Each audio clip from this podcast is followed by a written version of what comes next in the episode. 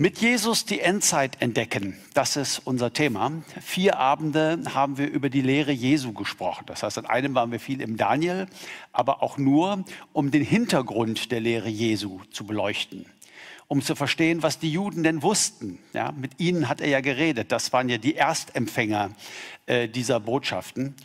Und wenn ich einen Kurs machen würde mit Jesus, die Endzeit entdecken, für Leute, die sich gerade erst bekehrt haben, dann würde ich es vielleicht mit diesen vier Abenden gut sein lassen. Weil ähm, ne, wir haben die, alle prophetischen Reden Jesu in Bezug auf die Endzeit beleuchtet und sind eigentlich damit fertig. Aber wir sind ja alle auch sehr geprägt. Und das sage ich ja auch immer wieder. Als ich ähm, mich hier reingekniet habe, war ich äh, ja manchmal sogar schockiert, wie sehr ich geprägt bin äh, von äh, populären Endzeitlehren, obwohl das eigentlich nie so mein Thema war. Aber irgendwie ist es doch nicht spurlos an mir vorbeigegangen. Und so müssen wir uns heute und in den nächsten Abenden nochmal einige Dinge anschauen, wie das denn jetzt eigentlich konkret gemeint ist. Zum Beispiel heute wollen wir mal über das ganze Konzept der Entrückung miteinander sprechen und miteinander nachdenken. Und ich verlese 1. Thessalonicher Kapitel 4, die Verse 13 bis 17 zunächst. Ich will euch aber, Brüder, nicht in Unwissenheit lassen über die Entschlafenen, damit ihr nicht traurig seid wie die anderen, die keine Hoffnung haben. Denn wenn wir glauben, dass Jesus gestorben und auferstanden ist, so wird Gott auch die Entschlafenen durch Jesus mit ihm führen. Denn das sagen wir euch in einem Wort des Herrn. Wir, die wir leben und bis zur Wiederkunft des Herrn übrig bleiben, werden den Entschlafenen nicht zuvorkommen. Denn der Herr selbst wird, wenn der Befehl ergeht und die Stimme des Erzengels und die Posaune Gottes erschallt, vom Himmel herabkommen und die Toten in Christus werden zuerst auferstehen. Danach werden wir, die wir leben und übrig bleiben, zusammen mit ihnen entrückt werden in Wolken, zur Begegnung mit dem Herrn in die Luft. Und so werden wir bei dem Herrn sein alle Zeit. Ich möchte so eine Vorbemerkung machen zu ähm, unserem Thema heute Abend. Es gibt ja gewisse Themen in der Bibel, wo man sagen kann, das ist ein Hauptthema der Bibel. Zum Beispiel Erlösung ist ein Hauptthema der Bibel. Vom Garten Eden, als Tiere sterben mussten, um die Menschen zu bedecken, äh, bis über den Tempel und die Tieropfer, bis hin zu Jesus Christus, der am Kreuz für uns gestorben ist. Erlösung ist ein absolutes Hauptthema. Liebe ist ein Hauptthema. Viele Themen in der Bibel sind Hauptthemen. Äh, Bekehrung, Jüngerschaft. Ähm, Entrückung ist kein Hauptthema der Bibel sondern Entrückung ist eigentlich ein biblischer Nebengedanke, ganz, ganz schwach bezeugt. Das hat mich ähm, erstmal irritiert, weil ich habe gedacht, es sei ein Hauptthema, weil ich dachte, es ist doch sehr, sehr präsent. Es ist eine sehr, sehr feste Lehrprägung, wenn du so mit Leuten sprichst. Und dann gab es natürlich auch Lieder und Romane und Filme, auch besonders in den 80er Jahren. Äh, Jesus kommt bald wieder, die Entrückung steht kurz bevor. Und wenn der Busfahrer wiedergeboren ist, dann ist er auf einmal weg. Was aus den Passagieren wird, das weiß man nicht. Ähm, dann fliegen wir alle durch die Luft. Und äh, das hat doch sehr, sehr geprägt. Damals gab es auch ein Lied ähm, von Larry Norman und das gab es dann auch auf Deutsch. Du warst nicht vorbereitet, der Sohn ist gekommen und du bist zurückgelassen worden. Also es war so ähm, ja, eine tiefe, tiefe Prägung. Das ist Teil der populären Endzeittheologie, der modernen Endzeittheologie. Eben das Böse nimmt zu der Antichrist gewinnt auf dieser Erde, nicht die Gemeinde oder Jesus gewinnen, nein, der Antichrist gewinnt und er bekommt die Weltherrschaft. Und Jesus rettet seine Treuen, indem er sie einfach durch die Luft fliegen lässt in den Himmel. Dann gibt es eine Party im Himmel, es wird Hölle auf Erden, große Trübsal. Und nach gewissen Jahren kommt dann die Wiederkunft Christi. So bin ich geprägt worden und ich denke, so sind vielleicht auch die meisten von uns im evangelikalen Bereich geprägt worden. Auch prägend fand ich die großen Diskussionen, an denen ich mich nie beteiligt habe, weil es war gar nicht so mein Thema. Ist die Entrückung jetzt vor der großen Trübsal, in der Mitte der großen Trübsal oder nach der großen Trübsal? Das sind ja in der Entrückungstheologie so die drei großen Streams, sag ich mal, die drei großen unterschiedlichen Lehrmeinungen. Und naja, wir haben das ja gelernt vor 14 Tagen bei unserem letzten Kurs, dass das überhaupt nicht die, äh, der Punkt sein kann. Warum? Weil nur Jesus gebraucht die Begrifflichkeit große Trübsal. Sie steht weder in der Offenbarung noch sonst irgendwo. Wir finden die Begrifflichkeit große Trübsal ein einziges Mal in der Bibel und zwar bei unserem Herrn Jesus Christus in Matthäus 24, Vers 21, dass eine große Trübsal sein wird, wie sie noch nie gewesen ist. Und das Ganze, das haben wir uns ja genau angeguckt, ist gemeint und gesagt im Kontext auf die Zerstörung Jerusalems und auf äh, das Gericht Gottes über Israel, also all das, was 70 nach Christus geschehen ist. Das nennt Jesus eine große Trübsal. Ansonsten findet diese Begrifflichkeit keinerlei Raum in der Bibel. An keiner zweiten Stelle wird es erwähnt. Ich hätte geschworen, es steht in der Offenbarung. Ja, ich hätte geschworen, dass diese Begrifflichkeit dort zu finden ist, ähm, ist sie aber nicht. Und das andere, was mich auch immer schon irritiert hat, auch noch ähm, eine Vorbemerkung, ist Verfolgung und Trübsal. Gab es immer wieder seit 2000 Jahren. Wenn du heute nach China reist und du triffst Christen aus dem Untergrund und du erzählst ihnen, dass irgendwann mal in Zukunft eine große Trübsal kommen soll, äh, die werden dich ganz seltsam angucken. Die denken, sag mal, was glaubst du eigentlich, was wir hier leben? Oder wenn du mit Christen in der islamischen Welt sprichst, ja, äh, und sagst ihnen, ja, irgendwann kommt die große Trübsal. Die zeigen den Vogel. Es hat immer große Trübsale gegeben. Es hat Verfolgung gegeben. Das Reich Gottes hat sich ausgeweitet äh, zu allen Völkern. Menschen haben sich bekehrt. Äh, das Christentum wächst. Die Nachfolger Jesu werden mehr und mehr. Ja, und manchmal gibt es auch heftige Rückschläge. Und der Teufel greift an, eben ganz besonders durch Verfolgung. Das Thema Entrückung wird im Neuen Testament einmal beschrieben.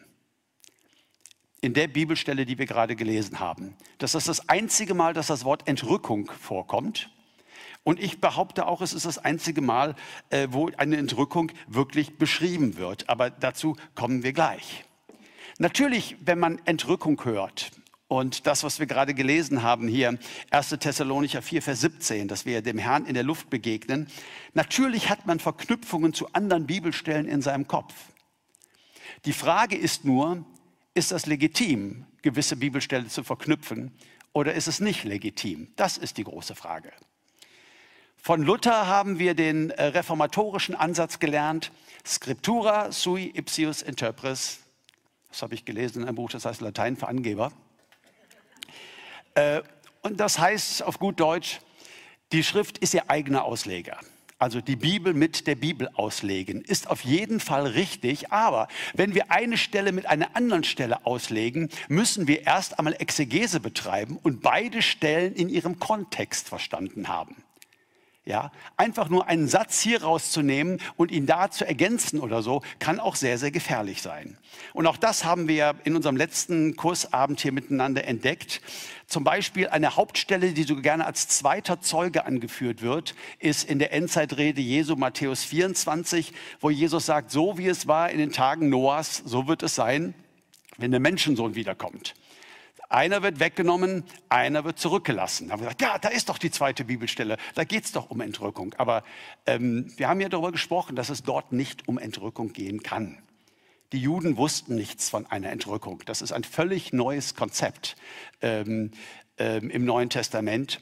Und, ähm, aber sie wussten sehr genau, was los war in den Tagen Noahs. Nämlich sie heirateten und wurden geheiratet, sie aßen und sie tranken. Es geht darum, dass es keine Zeichen mehr gibt. Jesus hat so viele Zeichen genannt für, für seinen Amtsantritt und für die Zerstörung Jerusalems. Da mussten Zeichen erfüllt sein. Aber auf die Frage, wann er wiederkommt, wann das Ende der Welt ist, ja, hat er gesagt, keine Zeichen. Aber so wie es war in den Tagen Noahs, also ganz normal, man konnte es nicht wissen. Das heißt, er könnte jederzeit kommen. Das will gesagt werden in Matthäus. Und die Bösen werden hinweggenommen, wie bei Noah, und die Gerechten werden zurückgelassen, die Erde zu ererben.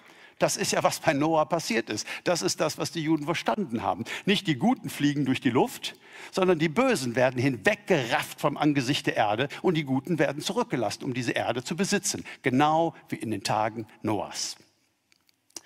Also da spricht das auf keinen Fall von einer Entrückung in dem Sinne, wie wir da vielleicht mit vertraut sind. Jetzt ist es so, wir haben diesen einen Vers und wir wollen mit diesem einen Vers sehr respektvoll umgehen, denn das heißt ja nicht, dass er keine Wahrheit beinhaltet oder dass das auf einmal nicht mehr Gottes Wort ist. Aber wir müssen auch feststellen, dass dieses, äh, dieser eine Vers zum Thema Entrückung nicht das Hauptthema ist, sondern dass es ein Unterpunkt ist. Das Hauptthema, über das Paulus schreibt, ähm, ist die Auferstehung der Toten. Und in dem Kontext, ja, das ist ganz wichtig, dass wir das im Hinterkopf haben, in dem Kontext bei seinem Thema Auferstehung der Toten kommt er dann auf diese Entrückung zu sprechen in Vers 17. Die Gemeinde lebte in Naherwartung und Paulus auch. Wenn ich das so lese, danach werden wir, die wir leben und übrig bleiben. Hm, Paulus, das hat aber schon mal nicht funktioniert. Ja, du bist nicht übrig geblieben und hast nicht gelebt äh, bis zur Wiederkunft Jesu. Ne? Aber sie haben das gemacht, was wir ja auch lernen in Matthäus 24, 25, in dieser permanenten Erwartung und Bereitschaft gelebt. Und so auch Paulus. Und die äußert sich dann in so einem Satz. Danach werden wir, die wir leben und übrig bleiben. Also die Gemeinde ist in naher Erwartung. Jesus kommt jeden Moment wieder. Erst kommt das Gericht über Jerusalem. Das erwartete man, das hatte Jesus klar vorausgesagt. Und dann das nächste große, was passiert ist, Jesus kommt wieder. Ja, und da war man jeden Tag bereit, das lag in der Luft. Jetzt waren bei den in Thessaloniki einige Geschwister verstorben. Die haben auch in Nahbereitschaft gelebt und die haben auch gedacht, sie bleiben hier, bis Jesus wiederkommt und ähm, ähm, werden das Ende der Welt erleben und das Friedensreich, das dann ähm, in sich völlig durchsetzt. Äh, die haben gedacht, sie würden das erleben. Und jetzt haben sie die Wiederkunft des Herrn knapp verpasst. Es klingt ein bisschen seltsam jetzt 2000 Jahre später, aber das war das Gefühl dieser Leute. Sie haben die Wiederkunft des Herrn verpasst. Sie sind vorher gestorben. Wie traurig ist das denn? Und das hat die Leute in Thessaloniki traurig gemacht. Und deswegen haben sie beim Paulus nachgefragt. Und die Antwort ist folgende. Paulus sagt, keine Bange, sie werden bei der Wiederkunft Jesu dabei sein. Das Erste, was bei der Wiederkunft Jesu am Ende der Zeiten geschieht, ist, die Toten werden auferstehen. Wir werden ihnen nicht mal zuvorkommen, wenn wir noch hier sind und noch leben auf dieser Erde, werden wir ihnen nicht zuvorkommen, sagt er, sondern zuerst werden die Toten auferstehen. Hier Vers 16. Denn der Herr selbst wird, wenn der Befehl ergeht und die Stimme des Erzengels und die Posaune Gottes erschallt, vom Himmel herabkommen und die Toten in Christus werden zuerst auferstehen. Ja? Also das ist das Thema, das war die Frage, das ist die Antwort. So, und dann die nächste Frage, was passiert denn mit uns, die wir jetzt noch leben, wenn Jesus wiederkommt, bei seiner Wiederkehr? Was passiert mit uns? Und da gibt es einen genialen Paralleltext im Neuen Testament. Sowas suche ich ja immer, sowas müssen wir immer suchen. Äh, einen vergleichbaren Text, dem wir, der auch der Exegese standhält, dass es ein gleiches Thema ist, dass es ein gleicher Kontext ist. Und das, was wir da finden im Neuen Testament, um die Bibel mit der Bibel auszulegen, ist 1. Korinther 15 und hier zwei Verse äh, 51 und 52. 1. Korinther 15, 51 und 52. Dort heißt es, wir werden zwar nicht alle entschlafen, wir werden aber alle verwandelt werden. Plötzlich, in einem Augenblick, zur Zeit der letzten Posaune, denn die Posaune wird erschallen und die Toten werden auferweckt werden, unverweslich, und wir werden verwandelt werden. Also genau das gleiche identische Thema. Was passiert, wenn Jesus wiederkommt am Ende der Zeiten? Die Toten werden auferstehen, unverweslich, das heißt in einem neuen Körper, in dem sogenannten Auferstehungsleib.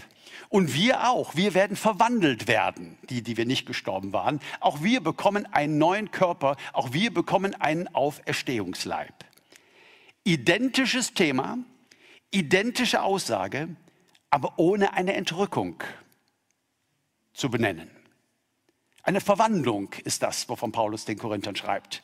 Die Toten werden auferstehen und dann werden wir verwandelt werden. Ja, das heißt, dieser Körper mit Rückenauer und mit äh, was weiß ich, was alles nicht mehr so funktioniert und so. Wir werden verwandelt werden in einem Augenblick. Wir bekommen einen Auferstehungsleib, so wie Jesus einen Auferstehungsleib hatte nach seiner Auferstehung. Finde ich aber doch hochinteressant.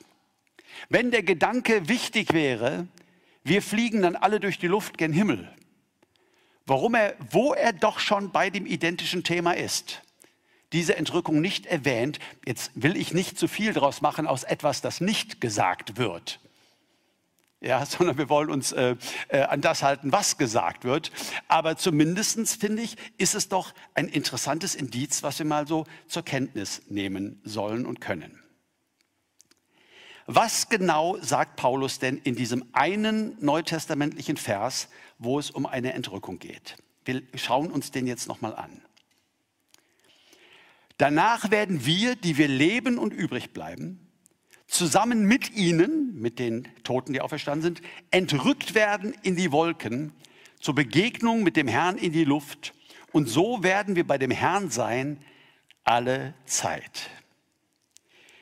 Das Wort Entrückung kommt übrigens auch nur ein einziges Mal im Neuen Testament vor, harpazo, und es bedeutet rauben, herausreißen oder an sich reißen. Rauben, herausreißen oder an sich reißen. Und naja, die Ausleger der Bibel traditionell haben sich da überschlagen zu sagen, was es bedeuten könnte. Herausgerissen zu werden aus der Sterblichkeit. Der Tod ist ein für alle Mal besiegt, ist er jetzt schon in Jesus, aber noch haben wir ja diesen sterblichen Körper. Herausgerissen werden aus der Vergänglichkeit, aus der Sterblichkeit, indem wir einen Auferstehungskörper bekommen. Oder auch Jesus reißt seine Braut an sich und das würde der Kontext ja auch hergeben, äh, so werden wir bei dem Herrn sein alle Zeit. Darum geht es ja, dass ab dann werden wir permanent mit Jesus zusammen sein. Ja, also herausgerissen werden oder Jesus reißt seine Braut an sich. Das ist ja fast romantisch. Was Entrückung angeht, aufgrund dieser Argumente, die ich hier mit euch bespreche, würde ich denken, dass zwei Auslegungen im Raum stehen, äh, mit denen ich beide gut leben kann. Die erste ist eine etwas wissenschaftlichere, aber eine sehr nüchterne, nämlich dass einfach gesagt wird, ähm, das, was im Thessalonicher Brief beschrieben wird mit der Entrückung, ist genau das Gleiche, was in 1. Korinther 15 beschrieben wird. Nämlich, Jesus kommt wieder, die Toten stehen auf, wir werden verwandelt und Paulus bringt das halt in eine prophetisch-poetische Sprache in der Luft und ähm, auf den Wolken und ja. Ähm, und das kann man nicht ganz verneinen, denn so vieles, auch im Hebräischen, auch in der Bibel, sind auch Redewendungen, die wir unter Umständen nicht kennen.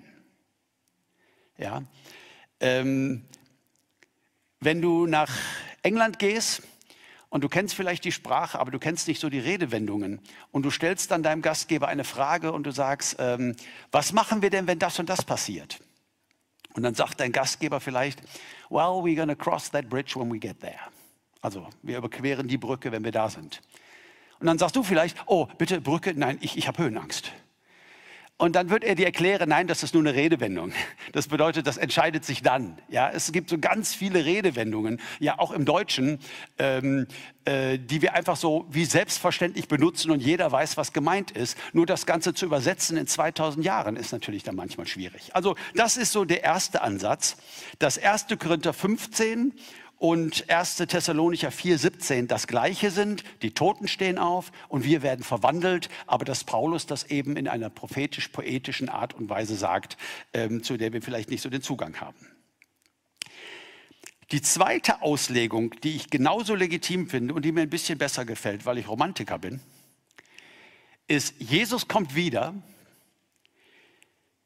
die, die, auf, die von den Toten auferstanden sind und die Verwandelten, die also auch in einem Moment verwandelt wurden, gehen ihm entgegen in die Luft, aber nicht um dann mit ihm in den Himmel zu fliegen, sondern kommen dann mit ihm zurück. Sie sind Teil der Wiederkunft Christi. In 1. Thessalonicher 3 Vers, 3, Vers 13 heißt es ja, bei der Wiederkunft unseres Herrn Jesus Christus mit allen seinen Heiligen. Das heißt, wir warten auf die Wiederkehr, aber wir selbst werden dann bei der Wiederkehr dabei sein. Jesus kommt wieder und alle seine Heiligen, die Toten wie die, die noch leben, fliegen ihm mit einem neuen Körper entgegen und wir kommen gemeinsam mit unserem Herrn auf dieser Erde an. Das ist die zweite Auslegung, die im Raum steht, die ich auch sehr, sehr schön finde. Entrückt werden in Wolken zur Begegnung mit dem Herrn in die Luft.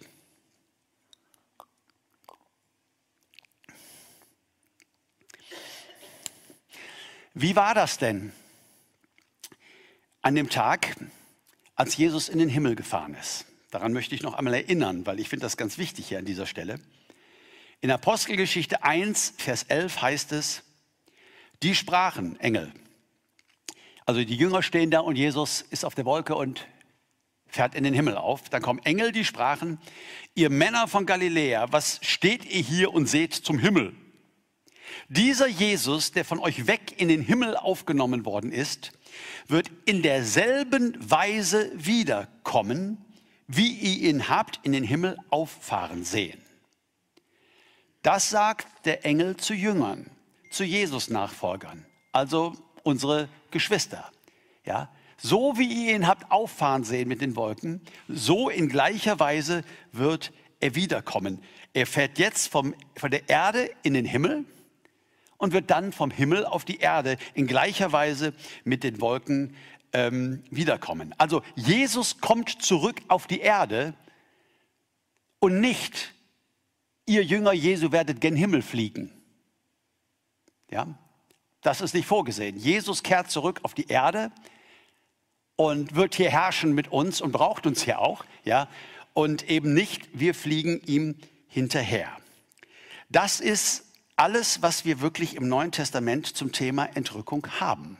Alles andere ist Spekulation und ein aus meiner Sicht manches Mal nicht legitimes Verknüpfen ähm, irgendwelcher Bibelstelle, die, was dann im Kontext ähm, manchmal dann überhaupt keinen Sinn macht. Was nicht gesagt wird, ist, dass es zwei Wiederkommen Jesus gibt. Damit bin ich aufgewachsen, das zu glauben. Er kommt einmal für seine Gemeinde und er kommt einmal als Richter. Wenn er für seine Gemeinde kommt, kommt er nicht wirklich. Er bleibt dann so 300 Meter über der Erde stehen. Dann werden wir alle entrückt, ja, oder 200 oder wie auch immer. Dann werden wir alle entrückt und dann gehen wir alle in den Himmel. Und dann Jahre später kommen wir wieder, um dann den Antichristen zu besiegen, was vorher die Gemeinde äh, nicht geschafft hat. Das wird nicht gesagt, dass es zwei Wiederkommen Jesu gibt, sondern Jesus kommt einmal wieder. Ja? Und die Toten werden auferstehen und wir werden verwandelt werden. Und der Gedanke, ihm entgegenzugehen in die Luft, den finde ich sehr, sehr schön. Das möchte ich so glauben, auch wenn es nicht sonderlich wesentlich ist für unsere Theologie, äh, ob wir einfach nur auf Erden verwandelt werden und Jesus kommt wieder oder ob wir ihn ein bisschen abholen und dann ganz triumphal alle zusammen auf die Erde kommen, äh, er mit seinen Heiligen. Das kann beides geglaubt werden. Aber Jesus kommt nicht wieder, um uns zum Himmel abzuholen, sondern er kommt wieder auf diese Erde, so wie er verheißen hat, so wie die Engel den Männern eben sagen. Dieser Jesus, der von euch weg in den Himmel aufgenommen worden ist, wird in derselben Weise wiederkommen, wie ihr ihn habt in den Himmel auffahren sehen. Also von der Erde in den Himmel, vom Himmel auf die Erde und nicht dort oben verweilend und uns irgendwie ansaugend. Das ist alles, was wir im Neuen Testament wirklich zum Thema Entrückung haben. Und ähm, es ist nicht viel, aber es macht enorme Hoffnung. Dieser Auferstehungsleib, äh, dazu haben wir auch noch mehr im Neuen Testament, aber wirklich zu diesem Thema entrückt werden. Das Wort kommt nur einmal vor und wir haben nur diesen 1. Thessalonicher 4,17 und ein kleiner Nagel, an den wir auf keinen Fall dogmatisch zu viel Gewicht hängen dürfen. Jetzt stellt vielleicht einer die Frage, Uwe, was wird denn aus unserer Wohnung im Himmel? Hat Jesus denn nicht gesagt, dass er uns eine Wohnung im Himmel macht und dass er uns dann abholt? Ähm, äh, ist das denn nicht eine Bibelstelle über Entrückung?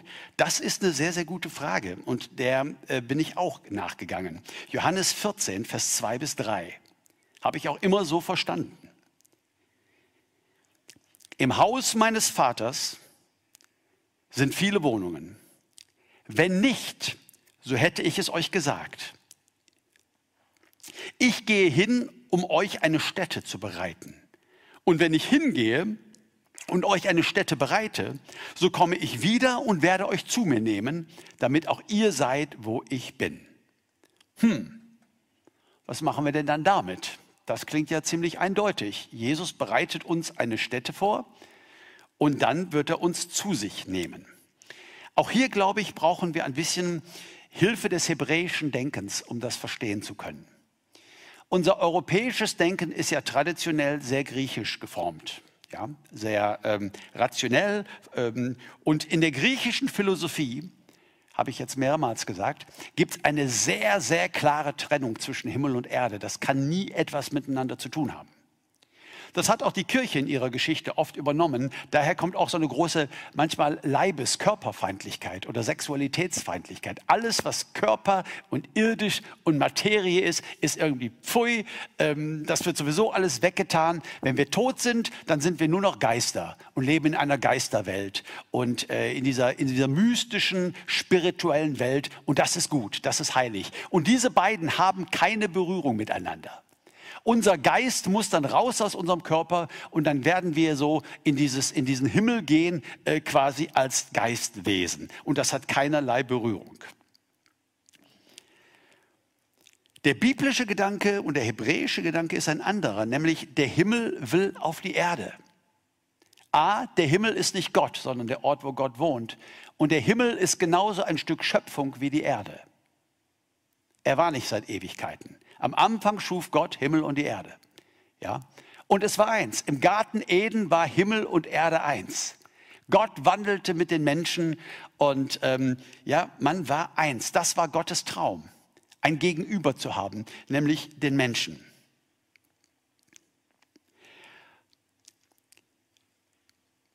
Und eben nicht diese Trennung, Himmel und Erde, die nichts miteinander zu tun haben können, sondern Himmel und Erde, die eins werden.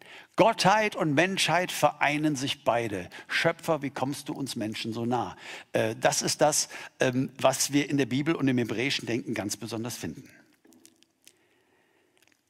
Eine Randnotiz zu Johannes 14, was wir gerade gelesen haben, wäre noch das. Jesus erwähnt auch selbst den Himmel hier mit keinem Wort. Und wieder will ich nicht äh, einen, Hauptzeugen daraus machen, was Jesus nicht sagt, aber äh, der Himmel wird eigentlich hier überhaupt nicht erwähnt. Ich habe mal folgenden Gedanken. Könnte es nicht sein, dass Jesus hier sein Leiden, sein Sterben und sein Auferstehen gemeint hat? Was meint er damit, ich gehe hin, euch eine Stätte zu bereiten? Bedeutet das, dass er seit 2000 Jahren Wohnungen saniert, tapeziert, Fußbodenbelege verlegt, Heizungen einbaut, bereitet uns eine Wohnung zu. Ähm, das Interessante ist ja ähm, vom Kontext her, wann Jesus das sagt.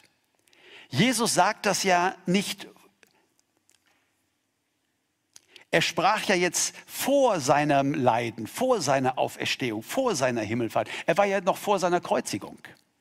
Ja?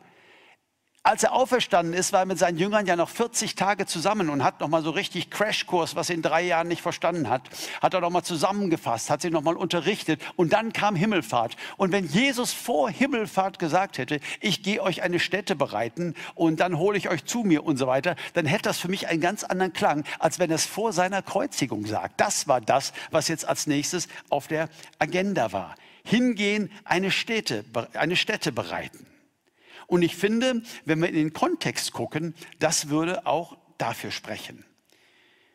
Johannes 14, 6, also zwei Verse später, Jesus spricht zu ihm, ich bin der Weg und die Wahrheit und das Leben. Niemand kommt zum Vater als nur durch mich. Das heißt, zum Vater kommen, darum geht's. Zum Vater kommen beim Vater leben in Ewigkeit. Und das ist, was Jesus vorbereitet hat durch sein Leiden, durch sein Sterben und durch seine Auferstehung. Dass wir zum Vater kommen können und dass wir zu Hause sind beim Vater. Darum geht's. Nicht, dass wir alle irgendwann die Erde verlassen und an einem himmlischen Ort als Geisteswesen sind. Dann bräuchten wir auch keinen Auferstehungsleib. Ja, Jesus hatte einen Auferstehungsleib, der ist durch die geschlossene Tür gegangen und so weiter. Aber es war ein Leib, er hat auch gegessen mit diesem Leib. Ja? Ähm, so, zum Vater kommen und beim Vater in Ewigkeit sein dürfen, das hat Jesus vorbereitet ähm, durch sein Leiden und durch sein Sterben. Ich würde das gerne noch ein bisschen mehr untermauern. ähm, wenn wir das vielleicht noch kritisch sehen, weil diese Bibelstelle, ähm, also ich habe die ja auch immer ganz anders verstanden. Wir haben einen sehr vergleichbaren Bibeltext zum gleichen Thema, und zwar von Paulus. Ähm, wenn man den mal heranzieht und das vergleicht, ich finde das schon sehr interessant, was dann passiert. In 2. Korinther 5, die Verse 1 bis 2, da heißt es, wir wissen ja, unsere Behausung hier auf der Erde, das Zelt, der Körper, in dem wir wohnen, vergeht. Aber wir besitzen ein Heim, das von Gott kommt. Ein Haus, das nicht von menschlichen Händen erbaut wurde, sondern ewig in der Himmelswelt besteht. Und deshalb sehnen wir uns, solange wir hier sind, mit Seufzen nach der himmlischen Behausung, dem neuen Körper, mit dem wir bekleidet werden sollen. Also auch Paulus spricht davon, dass Jesus uns ein Haus bereitet hat, ein neues Haus bereitet hat. Spricht von dem alten Haus und spricht von dem neuen Haus. Ein irdisches Haus, ein himmlisches Haus. Und hier ist eindeutig die Rede von unserem Körper vor und nach der Auferstehung. Auch identisch mit 1. Korinther 15, was wir uns vorhin angeschaut haben. Jesus ist hingegangen und er hat uns eine Stätte bereitet. Er hat uns ein Zuhause bereitet bei dem Vater. Und wenn es soweit ist, werden wir verwandelt werden, werden für immer mit ihm zusammen sein. Aber für mich heißt es nicht, dass wir dann diese Erde verlassen und an einem himmlischen Ort, wo auch immer sind. Jetzt gibt es eine Frage, die ganz viele Gläubige beschäftigt und die sogar so ein bisschen Angst macht. Manchmal fragen mich Leute, Uwe, jetzt sag mal, wenn ich sterbe, und ähm, irgendwann äh, kommt dann Jesus wieder und dann werde ich auferstehen. Das habe ich verstanden. Aber wo bin ich denn bis dahin? Ich habe gehört, da gibt es so das Totenreich, so die Schattenwelt. Und da muss ich dann warten, bis irgendwann mal die Auferstehung Jesu passiert und so. Und äh, bin dann körperlos in dieser Schattenwelt gefangen und muss ganz, ganz lange warten. Äh, das ist äh, bestenfalls ein Irrtum. Paulus klärt das auf in 2. Korinther 5, die Verse 6 bis 8. Dort sagt er, darum sind wir alle Zeit getrost und wissen, solange wir im Leib daheim sind, sind wir nicht daheim bei dem Herrn. Denn wir wandeln im Glauben und nicht im Schauen. Wir sind aber getrost und wünschen viel mehr aus dem Leib auszuwandern, um daheim zu sein bei dem Herrn. Eine ganz, ganz klare Ansage. Wer in diesem Körper lebt, ist noch nicht daheim bei dem Herrn. Wenn wir diesen Körper verlassen, wenn wir einmal sterben, ja, sind wir automatisch daheim bei dem Herrn. In dem Moment, wo ein Mensch stirbt, dürfen wir sagen, er ist heimgegangen zu Jesus. Das ist voll, vollkommen in Ordnung.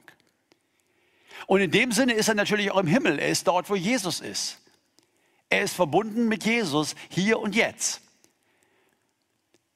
Und manchmal sagen Leute, das wird der schönste Tag meiner Existenz sein, wenn ich die Augen schließe und dann bei Jesus sie wieder öffne und im Himmel bin. Ah, vertu dich aber nicht. Es wird ein sehr, sehr schöner Tag sein. Aber der Tag, wo du mit Jesus wiederkommst, um auf dieser Erde zu herrschen, vielleicht toppt er den noch. Denn bei Jesus kommt der beste Wein ja immer zum Schluss. Ja? Und wenn jemand zu mir sagt und sagt, meine Mutter ist verstorben und Uwe, ich werde sie im Himmel wiedersehen, dann sage ich, ja, das ist gut möglich. Äh, wenn du vor der Wiederkunft Jesus stirbst, wirst du sie im Himmel wiedersehen. Äh, wenn nicht, dann wirst du sie auf der Erde wiedersehen, denn sie kommt mit ihm zurück. Er kommt mit allen seinen Heiligen.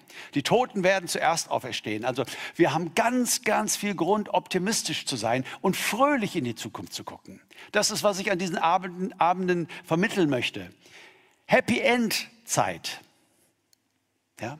Ein Happy End. Wir gewinnen am Ende. Liebe gewinnt, Christus gewinnt, Erlösung gewinnt. Das ist der springende Punkt. Das würde ich so gerne, dass wir das verstehen.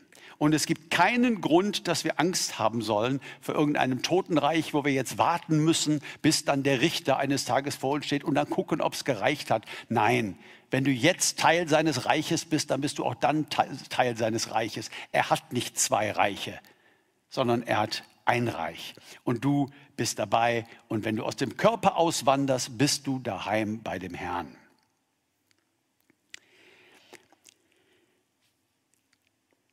Die Ewigkeit wird dadurch gekennzeichnet sein, dass es keine strikte Trennung mehr zwischen Himmel und Erde geben wird. Am Anfang schuf Gott den Himmel und die Erde und das war eins. Und genauso wird es sein, wenn Jesus alles wiederherstellt. Himmel und Erde werden eins. Gottheit und Menschheit vereinen sich beide. Wenn ich einmal diese wunderschönen Verse aus Offenbarung noch zitieren darf, dort heißt es ja in Offenbarung 21 von Vers 1, da sah ich einen neuen Himmel und eine neue Erde. Denn der erste Himmel und die erste Erde waren vergangen und auch das Meer existierte nicht mehr. Und ich sah auch die heilige Stadt, das neue Jerusalem, wie sie aus dem Himmel von Gott herabkam, bereitet wie eine Braut, die für ihren Ehemann geschmückt ist. Da hörte ich eine gewaltige Stimme vom Thron her kam. Sie sagte, sieh hier, das ist das Zelt Gottes, das bei den Menschen steht. Und er wird mitten unter ihnen wohnen und sie werden seine Völker sein und er selbst wird mit ihnen sein. Und er wird jede Träne aus ihren Augen trocknen. Der Tod wird nicht mehr da sein. Keine Trauer, kein Schreien, kein Schmerz wird mehr existieren. Denn was, was zur ersten Schöpfung gehörte, ist vergangen. Das ist unsere Zukunftsperspektive. Das ist die Perspektive. Die ganze Zeit seit dem Sündenfall will der Himmel zurück auf die Erde. Gibt es einen universellen Krieg, Himmel gegen Gott gegen Satan. Und es geht immer um den Menschen, auf wessen Seite wir uns stellen. Ja? Und unsere Aussicht ist, dass dieser Krieg gewonnen wird am Ende der Zeiten und dass Gott mitten unter uns sein wird.